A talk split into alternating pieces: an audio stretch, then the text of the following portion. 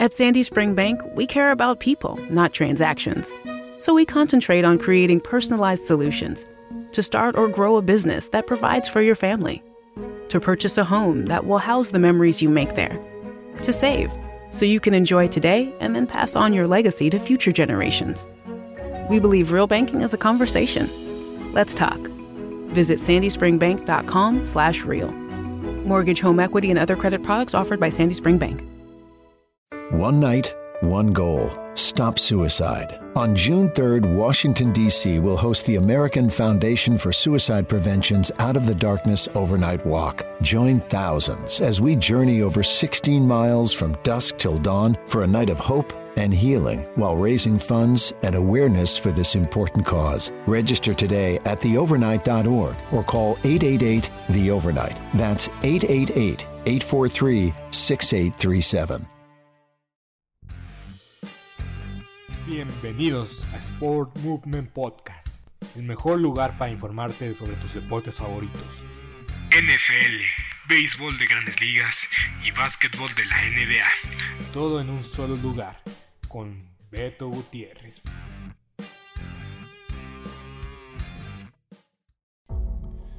Bienvenidos a Sport Movement Podcast con Beto Gutiérrez en donde vamos a analizar lo más destacado de la semana 14 de la NFL. Una semana, voy a ser sincero, voy a ser honesto, dejó, me dejó deseando algo más. Partidos muy cerrados, pero también hubo muchas palizas esta semana, un poco dispareja esta semana. Especialmente en los juegos de las 12 del día hubo muchas palizas. Pero vamos a arrancar. Vamos a arrancar este este episodio, la semana 14 de la NFL, el mejor resumen. Sin duda alguna. Mejor arranquemos de una vez. Disculpen un poco mi voz, estoy un poco ronco. Eh, me da un ataque de alergia en la mañana, entonces a veces es difícil controlarlo, lo sé. Pero voy a dar mi mejor esfuerzo para que este, este episodio salga hoy en la tarde. Y mañana tengo un episodio hablando de la Fórmula 1 y ese final, final tan espectacular y cardíaco que vivimos el domingo por la mañana. Vamos a empezar con el primer partido, los Jets contra los Santos de Nuevo Orleans. Ganaron los Santos y ganaron 39. Ganaron en casa, en casa de los Jets de Nueva York. Eh, Pobres Jets no metieron ni las manos. Zach Wilson no tuvo un buen partido, 19 completos en 42 intentos, menos del 50%, sin anotación, sin intercepción, pero en verdad que no, no pudieron, se metieron en un hoyo muy rápidamente. Y destaquemos que los Santos no están muertos todavía. Tyson Hill tuvo un mejor partido, mínimo, pues ya no, no tuvo ni intercepción ni anotación. Alvin Kamara está de regreso que también aporta mucho para la fortaleza de este equipo, que va a ser el juego terrestre para lo que queda de la temporada. Eh, Alvin Kamara, 27 acarreos, 120 yardas, una anotación. Tyson Hill, 11 acarreos, 73 yardas, dos anotaciones. Y Kamara también tuvo otras 25 yardas en vía aérea. Entonces así va a ser la ofensiva de los Santos, dependiendo un poco de la defensiva. Y veremos si les alcanza para llegar al playoff o para para seguir compitiendo. La próxima semana enfrentan a los Bucaneros de Tampa Bay. Y ojo, si algo ha destacado los Santos de Nueva Orleans sobre los Bucaneros de Tampa Bay, es que han sido la kriptonita pura para el equipo campeón del Super Bowl y para Tom Brady y, y compañía. Entonces los Santos ganaron prácticamente fácilmente a unos Jets de Nueva York. Las Panteras de Carolina fueron derrotadas 21 a 29. Las Panteras de Carolina tienen muchos problemas. Pero yo creo que si solucionan la posición de mariscal de campo pueden arreglar muchos de esos problemas. Cam Newton fue banqueado y volvió a ser, lo volvieron a meter. Eh, un desastre las Panteras de Carolina. yo creo que ya vimos todo de Cam Newton. Ya no hay ni, ni cómo hay que aceptar la realidad. No hay forma de decirlo de otra forma, de otra manera. Cam Newton. Cam Newton Su carrera está terminada. La carrera de Cam Newton como mariscal de campo está terminada. Ni aseguro que tal vez como un posible suplente, tampoco es seguro. Pero Cam Newton, creo que ya hemos visto lo mejor de él. Los Panteras le dieron la oportunidad para regresar a casa, pero si ni siquiera en el equipo donde surgió puede levantar este nivel, para mí creo que la, carrera de Cam Newton está acabada. Y en algo he sido constante, al menos yo, es siempre, siempre fallarle al partido de los Falcons. Ganaron los Falcons y yo escogí a las Panteras. y los Falcons pues todavía tienen chances de meterse. todavía tienen chances, pero pues no, no, no es nada seguro todavía. Pero bueno, ya veremos qué sucede con las Panteras, con los Falcons, equipos de la División Sur que tienen muchas cosas por qué replantearse. Y pues los Santos se enfrentan en el resto, en el resto de su calendario a estos equipos. Entonces veremos, veremos si logran meterse a playoffs los Santos de Nueva Orleans, aunque lo tienen muy, muy complicado. Los Tejanos fueron arrastrados y papuleados contra los Seahawks, que la verdad tuvieron que, que ganar este partido, sin duda alguna. No había controversia, no había razón por la cual no. David Mills se vio bien hasta eso, 331 yardas, una anotación, 33 de 49. Y pues los hijos tuvieron un día de campo. Por eso digo que muchos de esos partidos fueron palizas genuinas. Hubo mucha eh, muchos duelos disparejos esta semana. Y pues muchos duelos este, no fueron tan, tan parejos. Y en otra auténtica paliza, y esta me da mucha risa, haciendo rimas, fueron los jefes de Kansas City que dominaron a su placer, a su merced, a los Raiders de Las Vegas. Los Raiders, ya lo he dicho varias veces, son son el, no, son el asme reír de la liga. Pero me da risa como básicamente siempre ilusionan a sus aficionados, que son muchos. Y siempre pasa lo mismo año tras año. La llevan en, en septiembre, octubre. Y la decadencia y la caída la caída libre literal empieza en noviembre. Y sí, ganaron en Día de Acción de Gracias, pero... Pero en verdad que... No voy a decir de churro. Con polémica arbitral, sí. Pero desde ahí...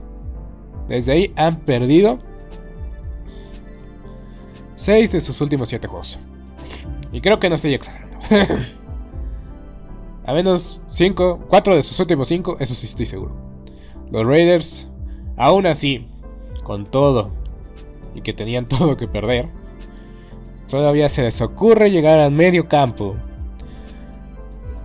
hacer su discurso, discurso motivacional en el logo de su equipo rival, que son los jefes de Kansas City, y todavía, todavía se pusieron de presumidos Querían mandar un mensaje. Y en la primera jugada del partido hacen un fumble y esa anotación de los jefes de Kansas City. La defensiva de los Kansas City ha revivido. Ya no es. Ya no es el. Ya no es. ¿Cómo decirlo? Ya no es esa defensa de Kansas City que permitía casi 30 puntos por partido. Que dejaba moverse el balón. han han cerrado filas, Frank Cara que está de regreso en buena forma, ni que hablar de Chris Jones, la adición de Melvin Ingram solo viene a aportar una buena línea defensiva de los jefes de Kansas City, porque la línea defensiva de los jefes es muy buena. Y pues la verdad, Sorensen, eh, Sorensen y el otro safety que también se lo habían quemado como, como, se habían quemado como como hamburguesa. no tengo mucha creatividad, me estoy, me estoy preocupando más por mi nariz. Ustedes dispensen. Pero sí, los jefes de Kansas City dominaron a placer, ajustaron filas defensivamente y los últimos juegos de Kansas City no han permitido al rival, al rival superar la barrera de los 16 puntos. ¿Se acuerdan que alguna vez yo dije, mientras que permitas menos de 17 puntos estás del otro lado? Pues todos los juegos consecutivos que han ganado los jefes han sido gracias a eso. Entonces la defensa de los jefes está encendida y la ofensiva, ni se diga, 48 puntos.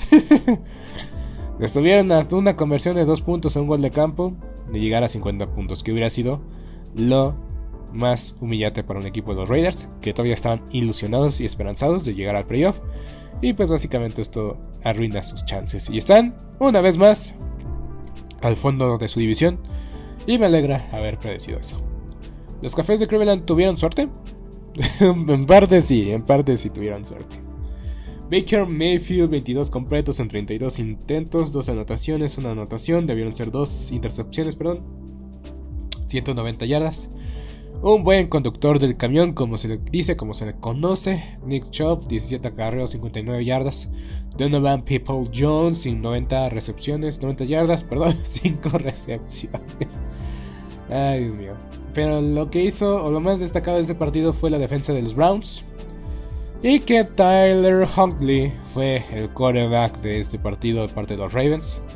De hecho, debo de decir y debo de comentar. Tal vez si Lamar Jackson juega este partido, tal vez si ganan, tal vez sí, tal vez no. Le costó trabajo entrar en ritmo a este mariscal de campo suplente, Tyler Huntley, que por cierto deberían de darle una llamada a las Panteras de Carolina. Eh, pero en verdad es que hizo cosas muy interesantes este chico. Eh, a fin y a cabo, eh, a mí me, encanta ver que, que el coach Harbaugh, que a mí me encanta como entrenador, haya decidido buscar a un mariscal de campo con características similares, similares a Lamar Jackson. No que sea Lamar Jackson, características similares.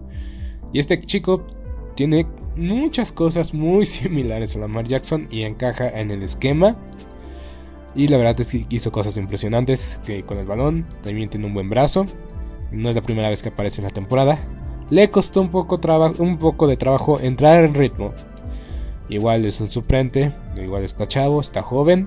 Cometió algunos errores. Un par de balones sueltos. Uno que no regresaron a zona de anotación y uno que estaban en zona roja al inicio de la segunda mitad que tal vez hubiera marcado eh, una antes y después en el partido. Pero aún así, es que se quedaron cortos eh, para regresar en el partido y para llevarse la victoria. El partido estaba prácticamente decidido al inicio tercer, del, tercer, del tercer cuarto, de la segunda mitad. Y aún así los jefes de Kansas, los, los cafés, perdón, permitieron que estos Ravens de Baltimore sin Lamar Jackson regresaran. Y pues casi ganan.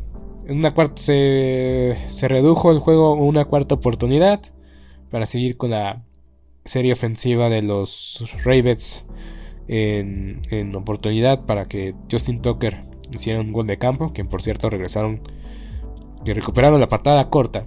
Y en esta semana hubo cuatro patadas cortas recuperadas. Una locura. En verdad que esto es una locura lo de las cuatro, cuatro patadas cortas recuperadas. Creo que el porcentaje de, eficiencia de las patadas cortas era del 14%, algo así.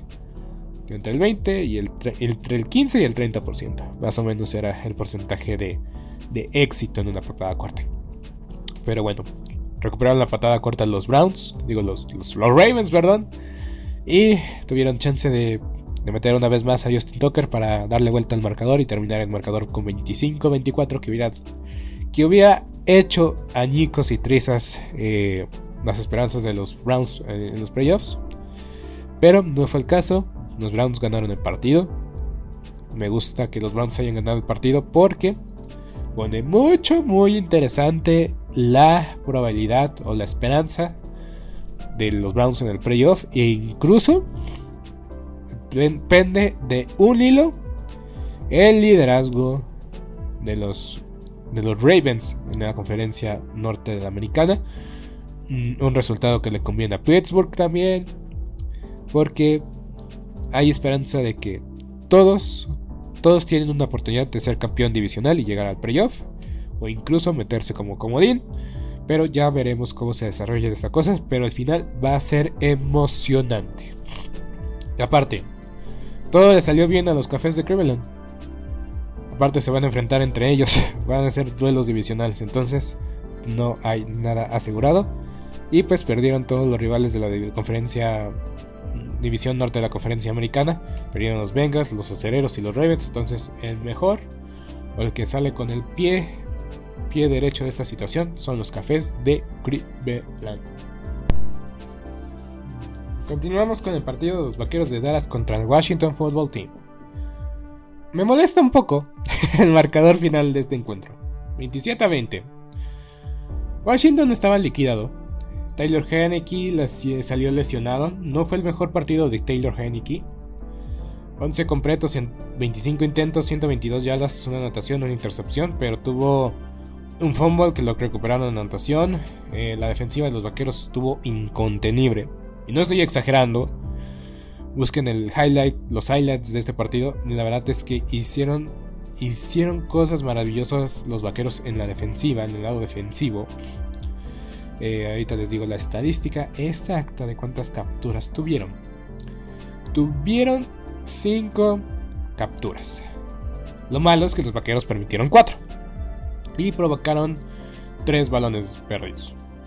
En verdad, extraordinario. Más bien, yo, sí, 3 balones perdidos por parte del equipo de fútbol team. Que fueron 3 cambios, 5 cambios de posesión. 4 cambios de posesión. Una disculpa, una disculpa, ya saben. Hoy no, hoy no ando al 100 y obligaron al fútbol team a 3 de 3 en tercera oportunidad, 3 de 14. Y el marcador solamente fue de una sola posición. Algo anda mal, algo no me cuadra.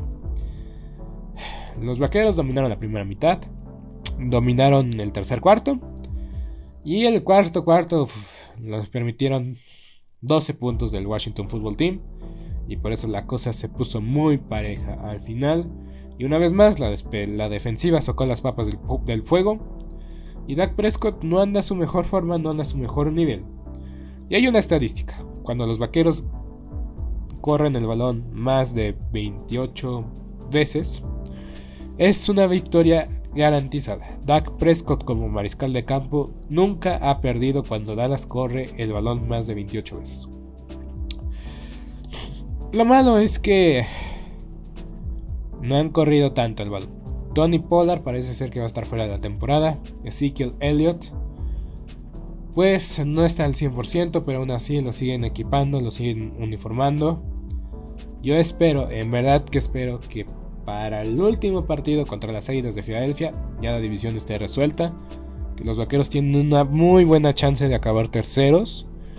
Entonces, que no se peleen nada, que no jueguen nada, que descansen a varios titulares, incluyendo a Ezequiel Elliott. Y después ya veremos. Pero en verdad, preocupa mucho lo que hacen los vaqueros de Dallas. Y a mí me causa molestia porque no fueron eficientes eh, ofensivamente. No fueron nada eficientes. Una anotación ofensiva, nada más. Nada más. Muchos goles de campo, sí. Hicieron una conversión de dos puntos. También. Pero. Pero.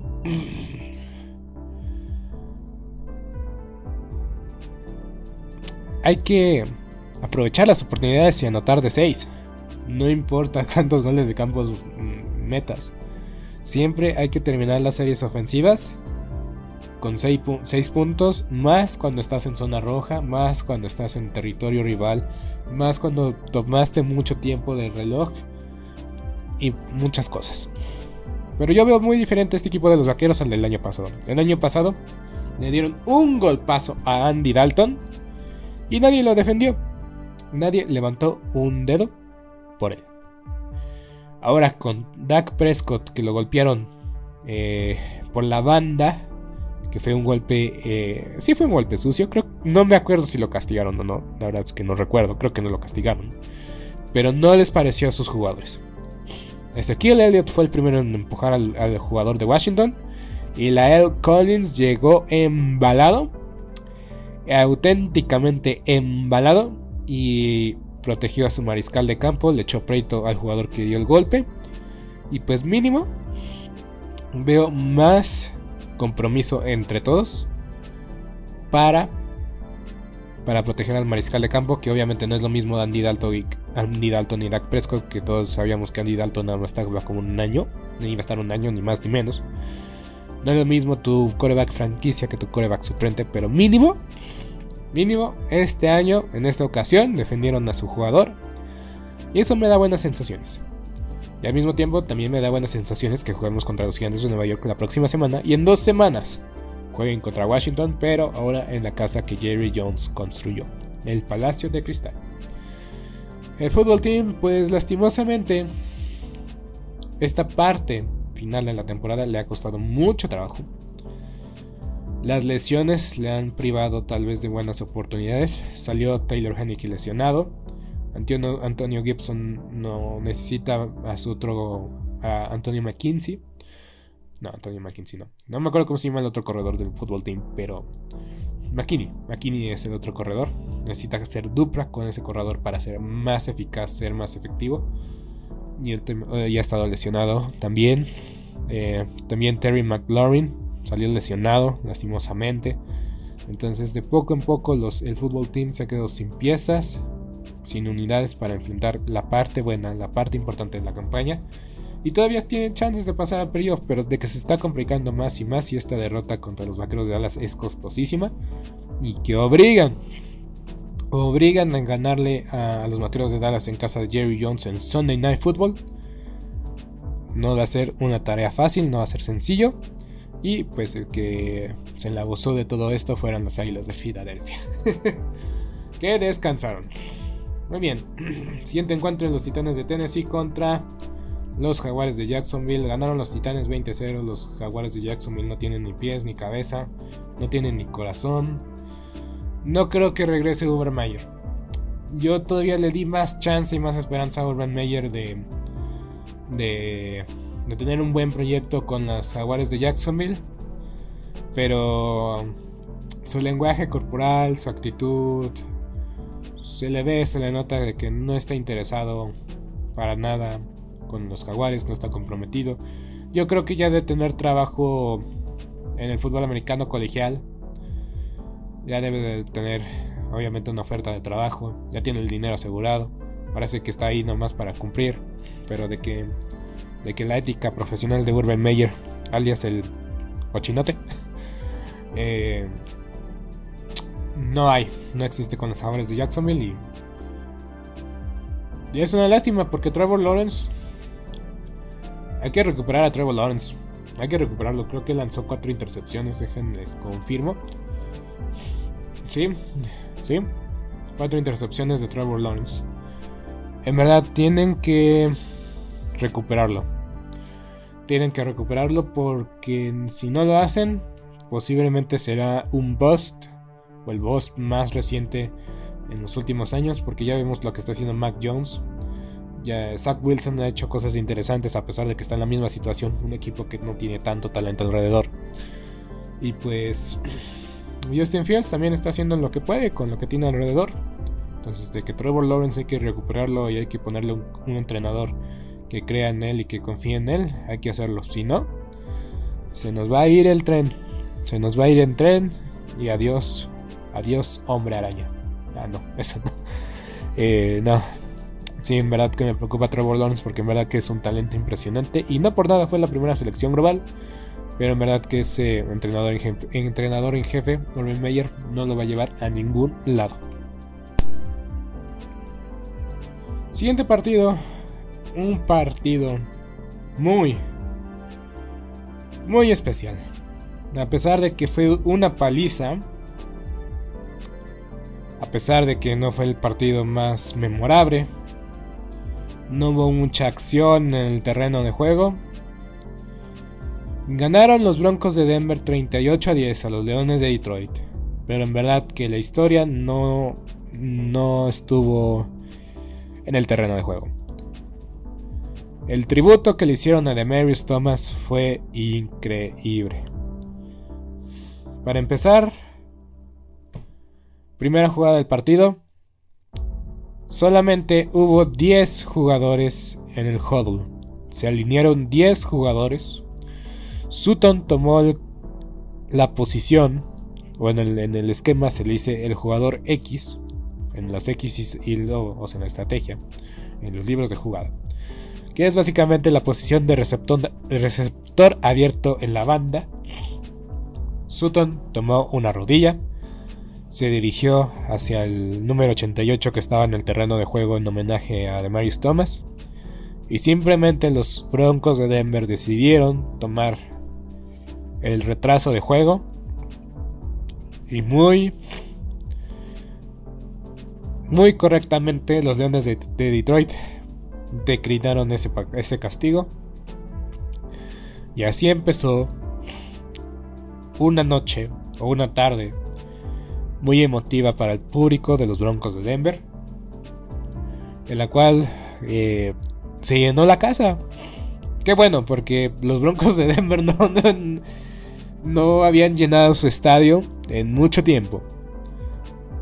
También ahí en el en el en el huddle, no, en, perdón, perdón. En la entrada del, del estadio con las instalaciones afuera del estadio, pero dentro del estadio, o sea, antes de entrar al terreno de juego.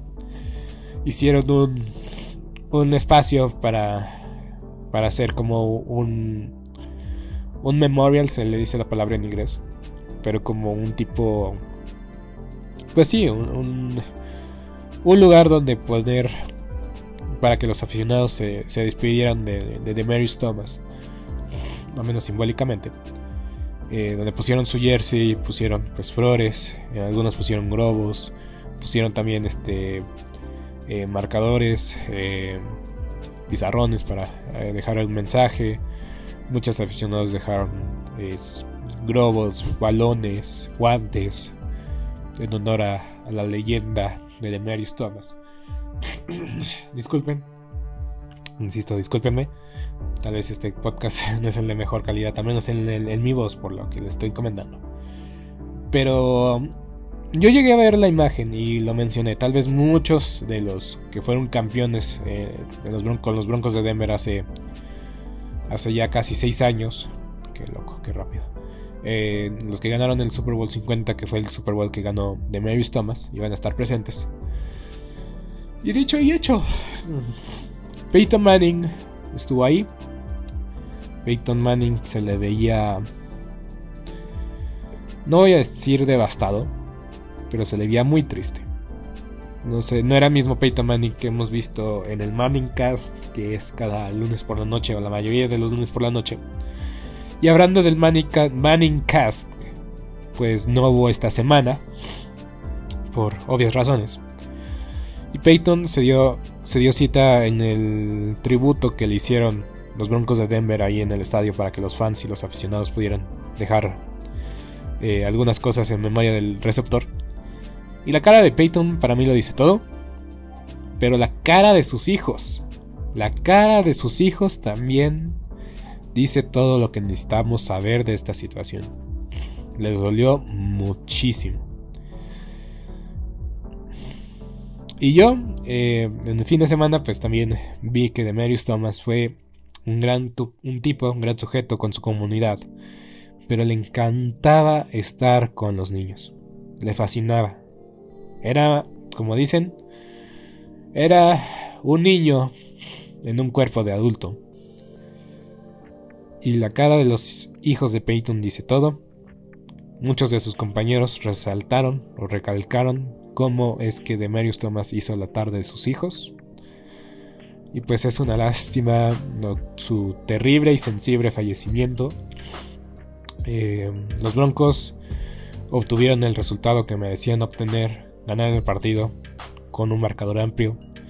Todos se fueron felices y emocionados eh, de, esta, de esta tarde, de este, partido, de este partido de fútbol americano. Y pues veremos, veremos si les alcanza a los Broncos de Denver llegar al playoff con este partido emotivo de inicio a fin. Yo creo que estaban súper. Estaban listos. Eh, estaban listas la ofensiva y la defensiva para, para llevar a jugar este partido. Obviamente son los Leones de Detroit. No es un rival que esté, que esté compitiendo por algo más que las buenas posiciones en el draft. Pero la verdad es que no había visto a los Broncos de Denver tan vivos ofensivamente ni defensivamente. Y pues durante todo el partido, si un jugador hacía una jugada grande, inmediatamente levantaba su mirada al cielo, porque sabían que, tiene, que tenía dedicatoria especial. Pero bueno, una tarde muy emocionante en en Denver. Los cargadores dominaron el partido contra los gigantes de Nueva York. No se dejen engañar. no se dejen engañar. engañar. Los gigantes metieron 14 puntos en el cuarto para poner el partido más decoroso, pero dominaron de inicio, a de inicio a fin los cargadores. Y pues eh, hay una narrativa. ya dije, yo ya dije, no voy a decir maldición. No voy a creer, no voy a decir maldición, hay una narrativa. Porque recordemos que Peyton, digo, Eli Manning había sido la primera selección global del 2004, en el draft del 2004. Y los cargadores de San Diego tenían esa selección. Todavía estaban en San Diego. Pero Eli Manning dijo, yo no voy a jugar en San Diego. Entonces, aún así, los, los, cargadores tomaron a Eli Manning. Ya después hicieron el cambio. Eli Manning llegó a los gigantes. Philip Rivers llegó a San Diego. Pero ¿saben cuál es el récord de los gigantes? Desde el 2004 contra los cargadores de, de Los Ángeles de San Diego. 0 ganados y 5 perdidos desde el 2004, desde que Eli Manning dijo, yo juego para Nueva York, nunca para, para Los Ángeles. ¿Quién dice? En ese entonces era San Diego, por eso... Si, si los cargadores hubieran estado en Los Ángeles en ese entonces, Eli Manning dice, yo juego ahí, son Los Ángeles. Pero bueno, ya pasaron 17 años después, obviamente las cosas iban a cambiar, ¿no? Pero el chiste es este. Los gigantes no han vencido desde el año 2004 a los cargadores. Gracias a, a Eli Manning. Sigo diciendo Peyton Manning. Una disculpa. Y en un partido muy cerrado. Muy cerrado. muy bueno. Muy llamativo. De inicio a fin. No como otros partidos, que es el siguiente. Los bengalíes de Cincinnati perdieron contra los 49 de San Francisco. Y me alegro un poco por los 49. me alegro un poco por los 49 porque ganaron un partido cerrado. Ganaron un partido gracias a Jimmy Garapolo. Eh, no tenían a su mejor corredor Eli Mitchell. Pero Jimmy Garoppolo lanzó para casi 200, 300 yardas, perdón. 296 yardas, dos anotaciones. La semana pasada también se quedó cerca de lanzar para 300 yardas. Yo pensaría dos veces en dejar ir a Jimmy Garoppolo. En verdad. Más si los 49 de San Francisco ganan un juego de playoff. Porque va a ser un juego contra. Ya sea contra Tampa Bay o contra los Vaqueros de Dallas. Y de visita y no va a estar sencillo. Pero aún así. hay muchas cosas que pensar antes de dejar ir a Jimmy Garoppolo y darle las llaves a Trey Lance, que fue un riesgo, pero un riesgo que no ha pagado. Qué buen partido. y todo se decidió en tiempo extra. Y lo mejor, hay una sensación de, satisfacción cuando ambos equipos anotan en, en su primera posesión un gol de campo. Porque siento que sí vale, así sí, así sí vale la pena de tener esa regla en tiempo extra. Obviamente sabemos que si el primer equipo no anota en tiempo extra, ya el primero en anotar gana. Pero creo que es, que es, muy controversial hablar del tiempo extra en la NFL.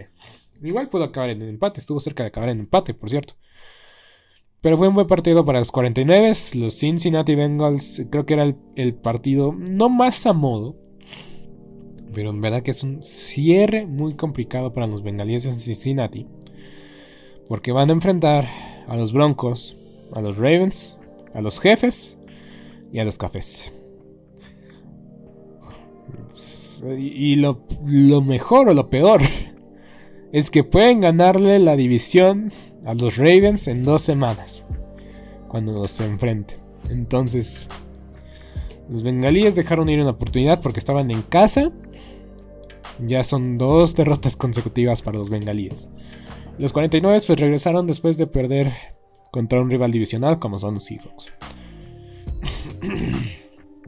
Muy bien, siguiente partido. Bucaneros de Tampa Bay contra los Bills de Buffalo. Marcador final en tiempo extra 33-27.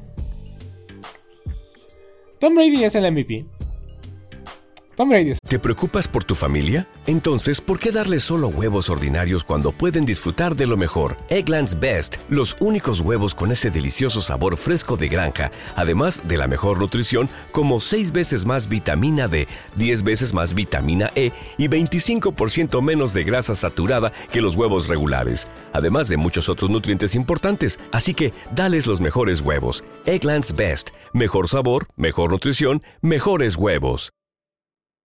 ¿No se merece tu familia lo mejor? Entonces, ¿por qué no los mejores huevos? Ahora, Egglands Best están disponibles en deliciosas opciones. Huevos clásicos, de gallina libre de jaula y orgánicos de Egglands, que ofrecen un sabor más delicioso y fresco de granja que le encantará a tu familia. En comparación con los huevos ordinarios, Egglands Best contiene la mejor nutrición como 6 veces más vitamina D, 10 veces más vitamina E y el doble de omega 3 y B12. Solo Egglands Best. Mejor sabor, mejor nutrición, mejores huevos. Visita egglandsbest.com para más información. ¿Te preocupas por tu familia? Entonces, ¿por qué darles solo huevos ordinarios cuando pueden disfrutar de lo mejor? Eggland's Best, los únicos huevos con ese delicioso sabor fresco de granja, además de la mejor nutrición, como 6 veces más vitamina D, 10 veces más vitamina E y 25% menos de grasa saturada que los huevos regulares, además de muchos otros nutrientes importantes. Así que, dales los mejores huevos. Eggland's Best, mejor sabor, mejor nutrición, mejores huevos.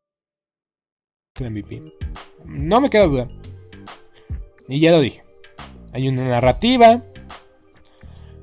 Hay una narr- narrativa que dice que el MVP de la liga no puede ganar un Super Bowl. Maldita sea, en verdad que Tom Brady cada vez me demuestra que tiene todo para ser campeón. El Super Bowl sí puede ser posiblemente este Patriotas contra Bucaneros. puede ser, puede ser, en verdad que puede llegar a pasar. Entre más me convencen los Bucaneros de Tampa Bay, más me decepcionan los Buffalo Bills. Derrotas consecutivas contra Tom Brady, el niño bonito que toda, por todo, por 20 años, por 20 años, les arruinó la vida, la existencia. Y la semana pasada perdieron contra su, su compañero, contra su maestro, no sé cómo lo quieran llamar, su, su entrenador, contra Bill Belichick en su casa, con su gente, pero no aprovecharon el clima. E insisto, el día que los Bills de Buffalo tengan un corredor, o que se den cuenta de que no deben de lanzar el balón en cada oportunidad, ese día voy a creer más en los Bills de Buffalo. No corrieron el balón en la primera mitad. Para vencer a Tom Brady siempre ha sido esto. Esta ha sido la clave. Y en verdad que funciona. Y en teoría es fácil. Pero, pero la realidad es otra cosa. Quítale el, el balón a Tom Brady. Cómete el reloj. No le des oportunidad. No le des tiempo. Descansa tu defensiva. Y si tuvieron una oportunidad de ganar este partido, y es increíble lo que pasó en la segunda mitad, nada más obligaron a Tampa Bay a un gol de campo. Pero insisto, correr el correr, no haber corrido el balón en la primera mitad, se me hace de equipo, de equipo malo. Pues es que no, no hay manera, no hay cabida. Sé que la liga se ha vuelto muy, este, muy para pasar, que beneficia pase. El ataque terrestre ya es ahora sí como inexistente, nada más Tennessee e Indianapolis creo que son los máximos referentes de que se debe de pasar o, la- o correr el balón con su corredor estrella que es Jonathan Taylor y Derrick Henry. Pero tienes que descansar a Josh Allen. No debes de dejar que Josh Allen haga todo, porque va a salir para bien y para mal. Porque Josh Allen, en 10 intentos de pase, 3 son malos. No es tan eficiente como parece. Una- aún le falla el toque. Y es cierto. Y lo expones en cada jugada. Y salió con una bota en el pie. Es muy mala señal para los, Bills de Buffalo. que se van a estar jugando la vida en los últimos cuatro partidos restantes. Se van a jugar la vida. Ni más ni menos. Tienen un calendario muy favorable. Pero en una de esas, en una de esas. Y se quedan fuera del playoff. Y para empezar, para mí ya perdieron la división. La próxima semana enfrentan a Bill Belichick. No creo que ganen los Bills de Buffalo o contra los Bills, contra los contra los Patriotas. En verdad que no creo que pasen. Yo no confío en ellos. Confío más en los Patriotas que los Bills de Buffalo. Y para mí los Buffalo Bills tenían una buena chance de llegar al playoff. Y es cierto, la primera mitad se la regalaron a los Bucaneros y con eso tuvieron. Con eso tuvieron los, los Bucaneros de Tampa Bay. La segunda mitad, pues sí, regresaron con corazón y con todo. Pero no puedes jugar bien una mitad y la otra mitad no. Tienes que ser constante durante 60 minutos y no han sido constantes los Bills de Buffalo en lo que llevan de la temporada. Por eso yo ya no creo en los Bills de Buffalo. Yo tenía un hype impresionante sobre ellos. Decía defensivamente son buenos. Eh, Josh Allen es candidato al MVP. Yo creo que está lejísimos de ser candidato serio al MVP. Para mí Tom Brady es el candidato, número uno. Y tal vez Aaron Rodgers no va a ganar el MVP porque se perdió un juego por coronavirus y porque mintió y porque X y por Y razón. Pero Tom Brady está liderando la liga en pases, en pases de anotación y en yardas totales. Tom Brady tiene todos los números para ser MVP. De que logre ganar el Super Bowl ya va a ser otra cosa. Tal vez se queda... Ahorita los Bucaneros son el sembrado número 2. Y es cierto, Mucha polémica arbitral. Pero ya lo dije y lo he dicho. No tienes que depender del árbitro para ganar. No tienes que depender de ellos. En verdad, que si los Bills de Buffalo juegan dos primeras mitades, o si juegan el partido completo bien constante, no permitiendo errores, sabiendo ajustar, sabiendo hacer las correcciones y todo X y Y razón, no se hubieran metido en el hoyo en el que se metieron y que les costó prácticamente la segunda mitad del partido salir de ese hoyo. Y en cuarta, en cuarta oportunidad y dos, en la última serie de partido de la última serie del partido, se lo hubieran jugado. Se lo hubieran jugado. Yo sé que perdieron un partido porque fueron agresivos. Pero si ya fuiste agresivo una vez, tienes que ser agresivo dos veces. Se lo hubieran jugado. Estás de visitante. Lo dijo Tom Landry. Si estás jugando de visita, tienes que ser agresivo. Todavía en casa puedes ser más conservador porque tienes la ventaja del público a tu favor. Entonces, los Bills se la vieron jugar, ser agresivos e igual se comen el, balón, se comen el balón, se comen la posesión y anotan. Se acaba el partido, se acaba el partido, pero ganan los Bills. Porque lo que menos quiero es que Tom Brady tenga oportunidades. Y le dieron una oportunidad extra a Tom Brady. Lo que no puedes darle a Tom Brady son oportunidades. Porque Tom Brady las aprovecha. Los Bills no las aprovechan. Por eso, por eso su récord dicta quiénes son. 7 ganados y 6 perdidos. Y vamos a ver a quiénes les ganaron. Los Bills de Buffalo le ganaron a los, a los Delfines dos veces, pero los Delfines que estaban perdidos. Le ganaron al Football Team, le ganaron a los Tejanos. Le ganaron a los Jets de Nueva York. Le ganaron a los Santos sin James Winston, con Trevor Simeon como mariscal de campo. Y ya. Básicamente esos son, son sus, dos sus siete victorias. Dos contra los Jets. Ah, no, todavía no juegan contra los Jets otra vez. Qué suerte. Qué suerte, en verdad, qué suerte por los Bills. En verdad, la única victoria, victoria realista, así yo lo considero, fue contra los jefes de Kansas City. Porque ganaron a los Dolphins, que estaban perdidos, a los, al fútbol team, que también estaba perdido, los Tejanos, pues también son las me reír. le ganaron también a los, a los Jets y a los Santos, que no tenían a Trevor, que tenían a Trevor Simeon eh, y no tenían a James Winston, y que también Estaban perdidos después de perder a su mariscal de campo. Han perdido contra los, contra los meros meros. Contra los bucaneros, contra los patriotas. contra los Titanes y contra los Acereros. Pero la verdad, ese partido contra los Acereros hizo o los expuso de una forma que a mí ya no se me hace sorprendente que hayan ganado los acereros a los Bills de Buffalo. Son mediocres. Los Bills son mediocres. Y ya me tardé mucho hablando de los Bills, pero es que me tienen enojado. Los Bills. Los Bills para mí ya son un fraude.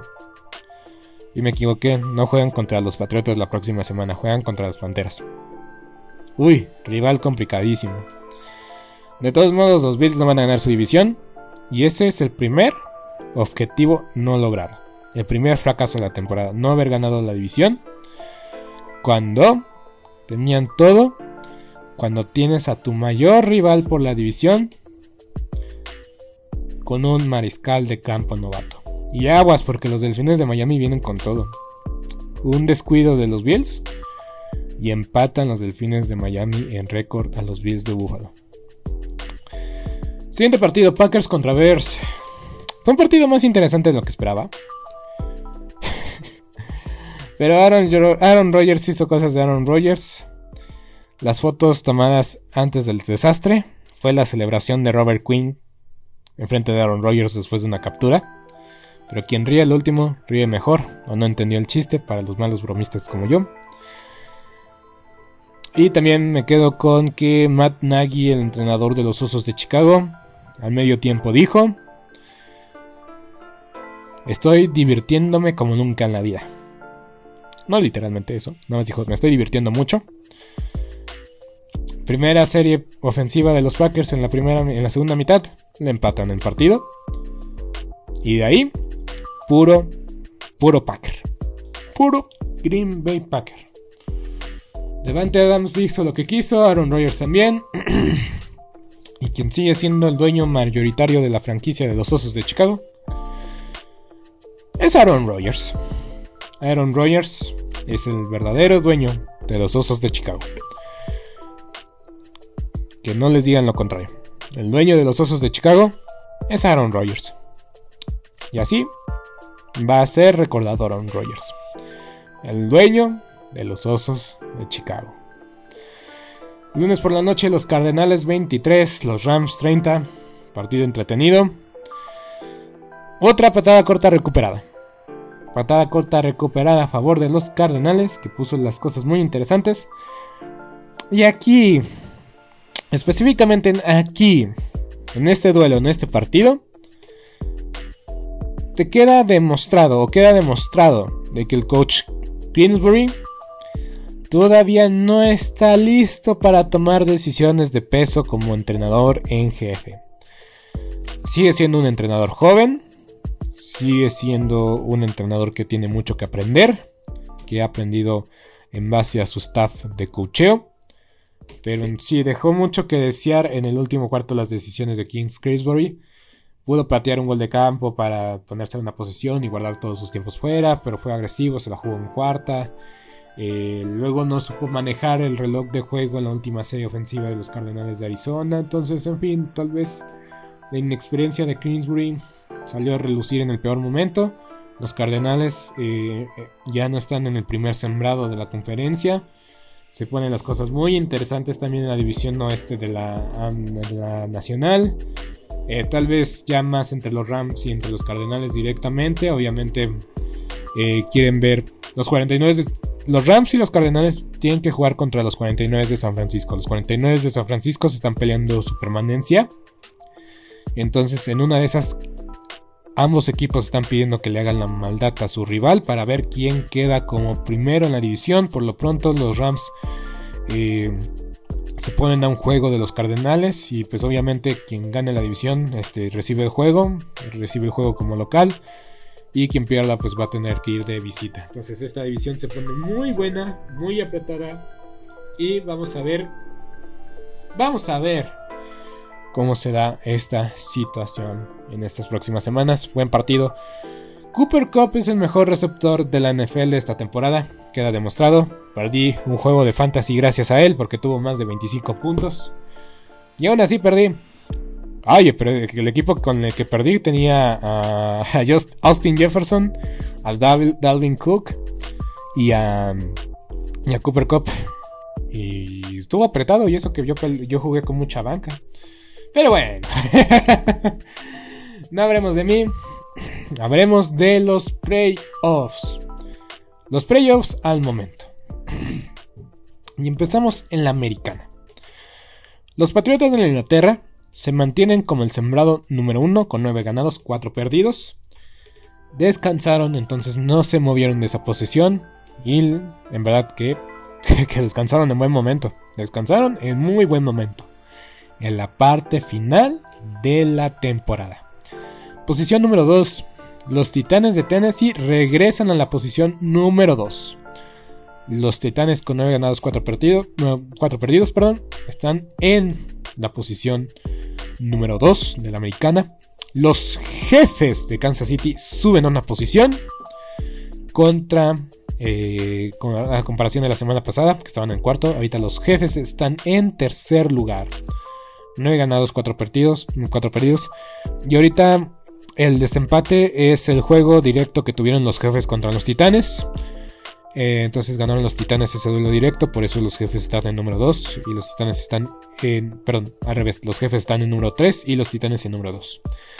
Puesto número 4. Con 8 ganados y 5 perdidos están los Ravens.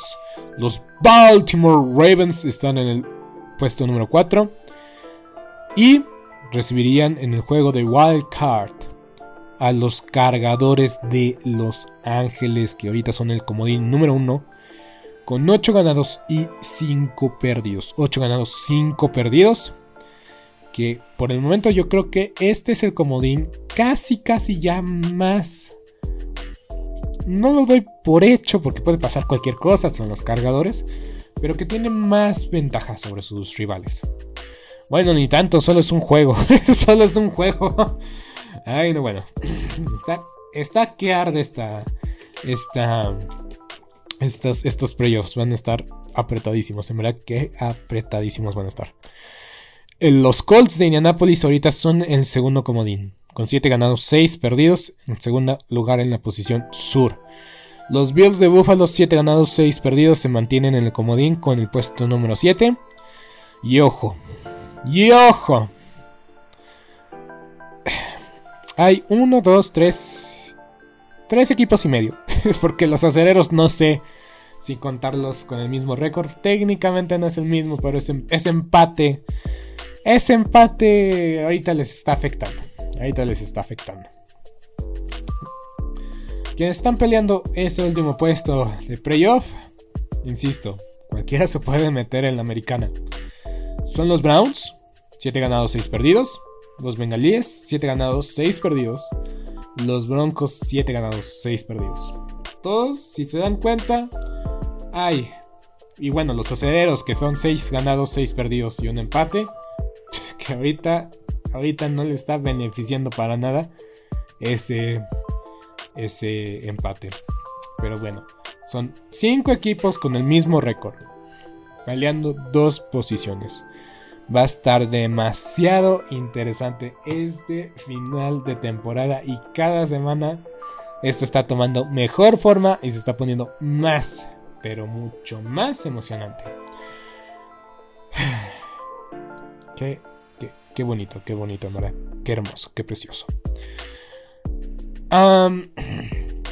y pues ya, los equipos eliminados son los Leones de Detroit, los Jaguares de Jacksonville, los Tejanos de Houston y los Jets de Nueva York.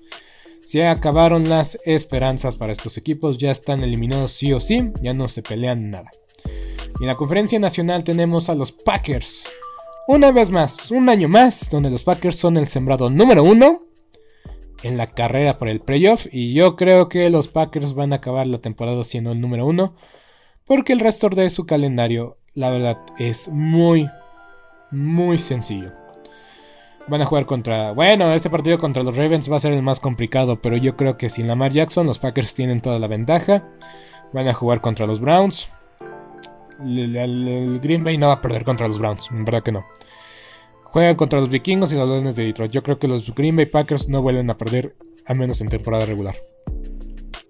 Los Bucaneros de Tampa Bay van a enfrentar dos veces a las Panteras de Carolina, entonces yo creo que también va a estar súper seguro que acaban en segundo lugar, tal vez tercero, no lo sabemos, no creo. Los Bucaneros están en segundo, por mejor récord divisional que los Cardenales de Arizona, este es el criterio de desempate. Mejor récord divisional, también los Packers igual, récord divisional mejor que, que los Bucaneros de Tampa Bay. Ah, también porque como los Cardenales de Arizona perdieron contra los Packers, ese también es este eh, desempate, por eso los Packers están en primer lugar. Los Bucaneros de Tampa Bay, si pierden contra los Santos de Nueva Orleans este próximo domingo, yo también doy casi por seguro de que ya los Packers son el primer, van a ser primer lugar en la nacional. Eh, porque no creo que le hagan la sorpresa a los, los, las Panteras de Carolina en ninguno de esos dos partidos. Las Panteras Tenía más esperanza de las Panteras para poder competir a los Bucaneros, pero no creo que sea el caso. Y el otro rival que van a enfrentar los Bucaneros de Tampa Bay son ni nada más ni nada menos que los Jets de Nueva York. Entonces,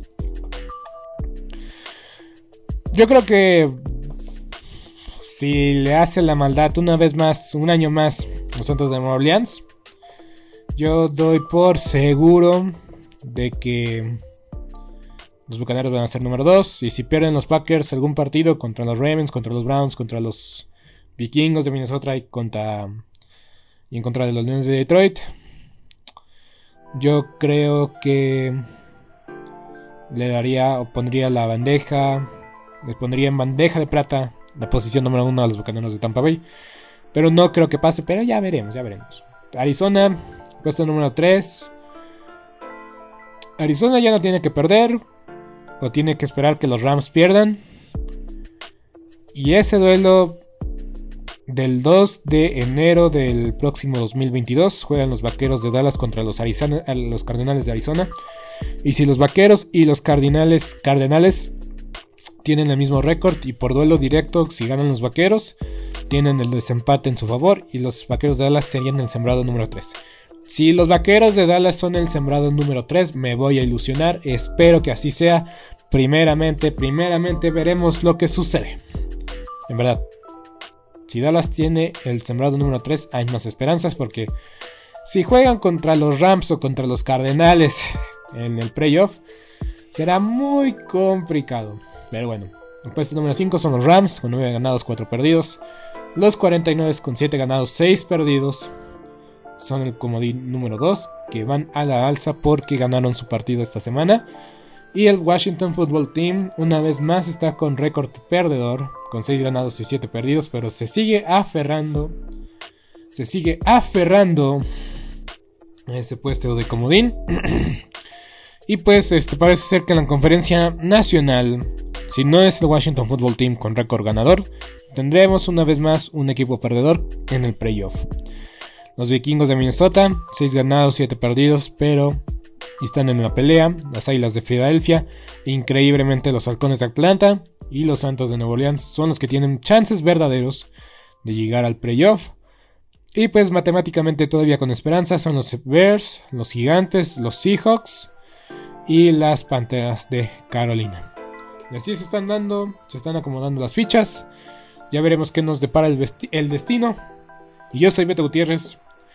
Ya la, el último cuarto me he sentido mejor. Espero que mi voz no se haya escuchado tan mal. Espero que me, dispensen primeramente por, por este tono de voz que tengo, que tal vez no fue el mejor. Ah, agradezco su preferencia, que me hayan sintonizado. Espero que hayan disfrutado esta semana en americano. Eh, una semana deportiva muy interesante, la Fórmula 1, la Liga Super X. con el Atlas campeón. Entonces, sí, una, una enorme fin de semana deportivo que tuvimos. Y en verdad que se viene mejor, la mejor época del año en, el fútbol americano. Esperemos que esta, esta próxima semana que tendremos partido en jueves y en sábado, domingo, tenemos, tenemos partido jueves, sábado, domingo y lunes. En cinco días Em, pues sí, en, todo un fin de semana tenemos eh, acción de la NFL para, hasta para llevar, hasta para llevar, por así decirlo. Entonces, pues ya se la saben. Yo soy Beto Gutiérrez, un placer. Ya estaré dando a conocer más información acerca de los partidos que se van a llevar a cabo jueves, sábado, domingo y lunes. Y como siempre, el próximo viernes la información con los datos, fechas, eh, transmisión, análisis, pronósticos y más contenido próximamente en Sport Movement Podcast. Mañana episodio de la Fórmula 1. Sin más que agregar, sin más que decir, después de hablar por 57 minutos, yo soy Beto Gutiérrez, hasta la próxima. Nos vemos. Muchas gracias. Esto ha sido todo por hoy en Sport Movement Podcast. Agradecemos que nos hayas acompañado el día de hoy. Olvides suscribirte y recomendarnos con tus amigos. Hasta la próxima.